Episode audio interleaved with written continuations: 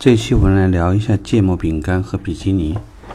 呃，随着汽车行业呢竞争越来越激烈，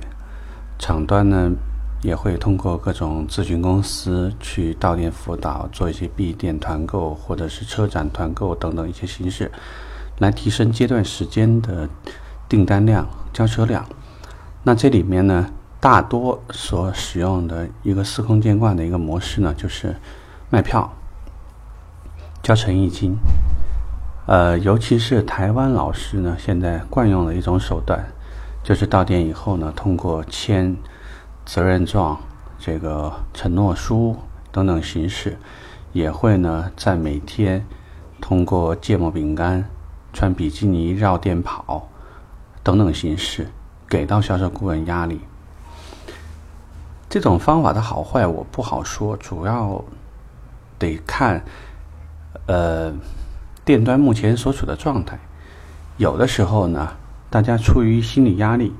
最终为了目标的达成，只要整个事情结束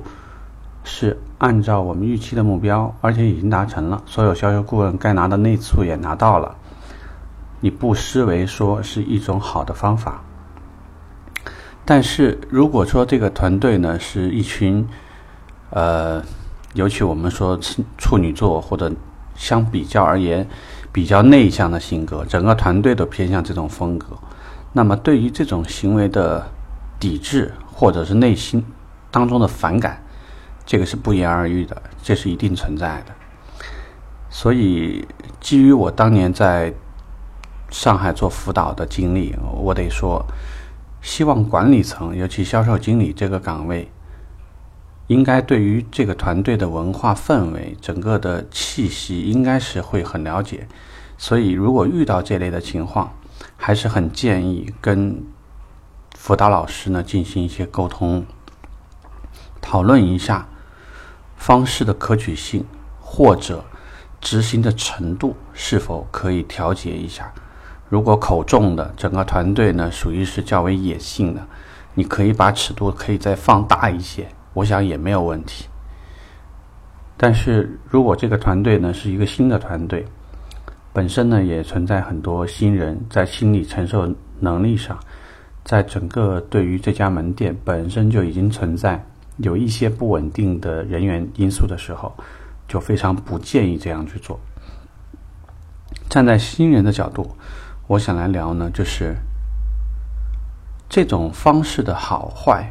且不论。但是如果这个游戏的整体是公平的，是公平的，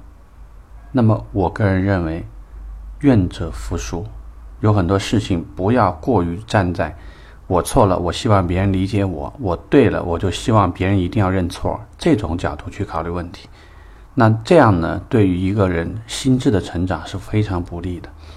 所以呢，这段故事我可以当做。两个环节发给不同的部门来听，在卖车是门技术，是门技术活儿里面来说呢，这个更适合的是销售经理是否应该明白这件事情对于整个团队的影响是正向还是负向的。对于新人来讲，你应该培养在遇到这类事情的时候，你应该用哪种心智去处理问题，应该持有哪种态度。因为态度往往会决定结果，所以在芥末饼干和比基尼的选择里面，如果游戏是公平的，而且方向是正确的，整个思路它会影响朝向一个积极的方向去发展。我觉得大家迎面而上并不是什么坏事，也许这是你人生当中一个难忘的一个回忆，也不是一件不失为一件好事。好，这个课呢我们就讨论到这儿，我们下节课再见。